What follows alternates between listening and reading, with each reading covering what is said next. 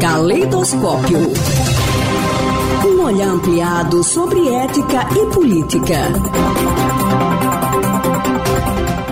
Coluna de hoje recebe o professor Antônio Carlos dos Santos, do Departamento de Filosofia da Universidade Federal de Sergipe. Pós-doutor pela Universidade de São Paulo, desenvolve pesquisas na área com ênfase em ética e filosofia política. Seja muito bem-vindo, professor. Qual é o tema da coluna de hoje? O tema da coluna de hoje é sobre o discurso da servidão voluntária de La Boétie. Para início de conversa, o termo servidão voluntária é paradoxal. Afinal, como seria possível alguém querer ser servo voluntariamente? O normal seria tornar-se servo pela via da força, da opressão de terceiros, como tradicionalmente se vê na história. Então, como seria possível alguém querer ser voluntariamente servo? É essa a questão que, em 1544, com apenas 18 anos, ainda estudante de direito, que Laboissi se propôs a responder. Etienne de La Boétie escreveu um panfleto que revolucionou a forma de se pensar a tirania. O texto está dividido em duas partes. Na primeira,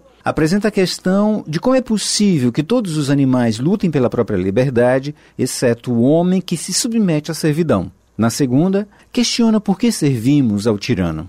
No conjunto do texto, a grande questão é por que, sob a tirania, as pessoas não se revoltam, não obstante serem tão exploradas. A originalidade desse pequeno texto está no fato de que a tradição da filosofia política de Aristóteles, aos contemporâneos como Hannah Arendt, por exemplo, o tratamento à tirania ou ao totalitarismo sempre incidiu sobre o tirano, descrito como corrupto, mau, opressor. La Boétie muda a perspectiva de leitura do tirano. Em vez de analisar o tirano, ele pensa o tiranizado. Afirma o francês, eu o cito, gostaria apenas de entender como pode ser que tantos homens, tantos burgos, tantas cidades, tantas nações suportam às vezes um tirano só, que tem apenas o poderio que lhes dão, quando preferem tolerá-lo ou contradizê-lo. Fim da citação. E conclui o amigo de Montaigne, eu cito novamente, que vício infeliz ver um número infinito de pessoas não obedecer, mas servir, não serem governados, mas tiranizados. Fim da citação.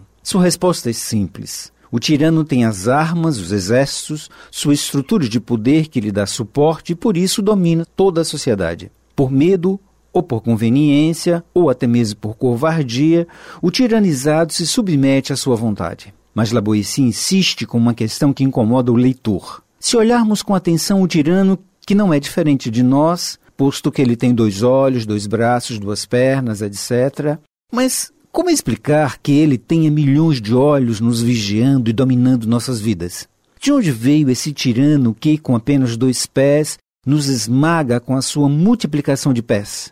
De onde surgiu esse mau encontro? E de forma desconcertante, diz o francês, novamente eu cito, fomos nós que demos para ele o que ele. Fim da citação. Isso significa dizer que nós demos para o tirano nossos olhos, nossos ouvidos, nossas mãos, enfim, nossa alma, para que ele nos dominasse. E fizéssemos de nós o que quisesse e desejasse. É por isso que a servidão é voluntária. Não é que ele, o tirano, nos impõe, somos nós que permitimos. Insiste ainda Laboessi. Por que fazemos isso? Porque concedemos isso ao tirano e responde ele, eu cito novamente, porque nós, todos nós, somos tiranetes. Fim da citação. Cada um de nós quer submeter, controlar e dominar quem está abaixo de nós ou mesmo quem está do nosso lado. Com essa ideia, Laboessi demonstra que a sociedade inteira é tirânica. A tirania não depende necessariamente do mau caráter do tirano, mas da sociedade que é construída tiranicamente pelo desejo de dominar o outro. A causa da servidão está em nós mesmos, que, desejosos de poder, impera sobre quem quer que seja, desde que esteja numa situação fragilizada. Nas palavras do francês, eu cito novamente, é o povo que se sujeita, que se degola, que, tendo a escolha entre ser servo ou ser livre, abandona sua franquia e aceita o jugo. Fim da citação. Qual seria a saída, então? Responde Laboissi, eu novamente o cito, decidi então não servir e sereis livres. Não pretendo que o empurreis ou o sacudais, somente não o sustentai, e o verei como um grande colosso, de quem subtraiu-se a base. desmanchar-se com seu próprio peso e rebentar-se. Fim da citação. Para esse jovem francês, nós podemos e devemos nos libertar do jugo do tirano, porque nós nascemos naturalmente livres, e nessa condição vivemos em companhia do outro e por isso só a amizade pode ser incompatível com a servidão voluntária. O antídoto à tirania é a amizade, porque entre os amigos só pode haver a igualdade e por isso o bem-querer. Entre os maus, como os ladrões, só há cúmplices, e então eles se entretemem.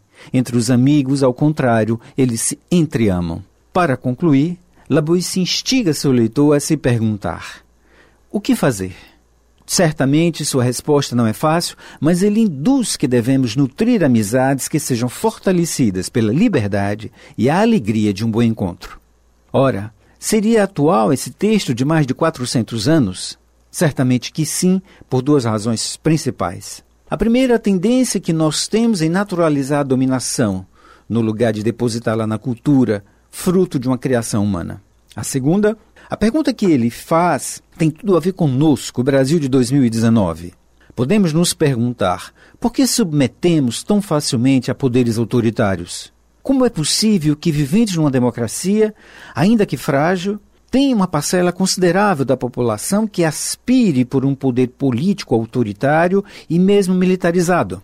Certamente porque o autoritarismo, como defendeu o francês, está internalizado em cada um de nós. Cada um acha que tem o poder e a autoridade para oprimir o outro. Se quisermos compreender o modo de funcionamento do autoritarismo como algo que está interiorizado nos corações e mentes das pessoas, Laboissi está mais atual do que nunca. Caleidoscópio. Um olhar ampliado sobre ética e política.